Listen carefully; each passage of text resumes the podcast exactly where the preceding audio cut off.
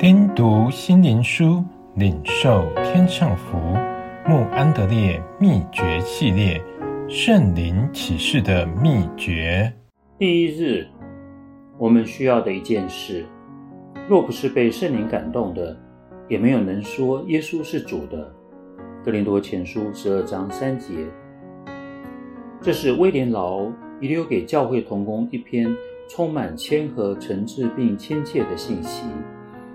在他去世前，已将重要的部分校对过。他恳求同工细读，不是要他们注意很多事情，而是有一件最重要的事，那是能够带领我们离开堕落，并恢复到起初被造像神性情的样子，也就是神的儿女所最需要、所必备的事情。假如你问我那是什么，我的回答是。神的灵再次将生命最重要的能力进驻到我们里面，但是荣耀而神圣的事，怎样彰显在我们身上呢？教会的更新能为我们带来什么呢？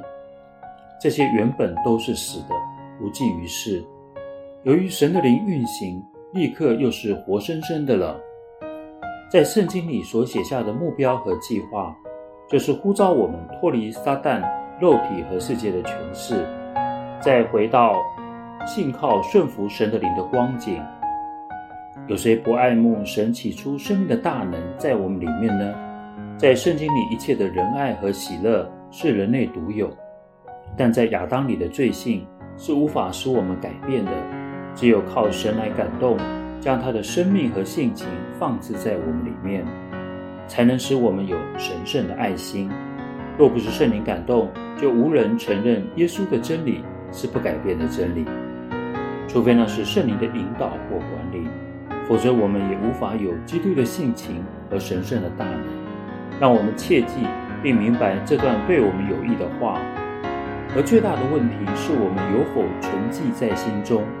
我们是否确信这是我们和教会最需要的事？深信神渴望将他的灵运行在我们里面。而我们必须是圣洁无罪的，所以唯有将这件事放于我们观念中重要的地位，神的灵才会立刻在我们里面运行。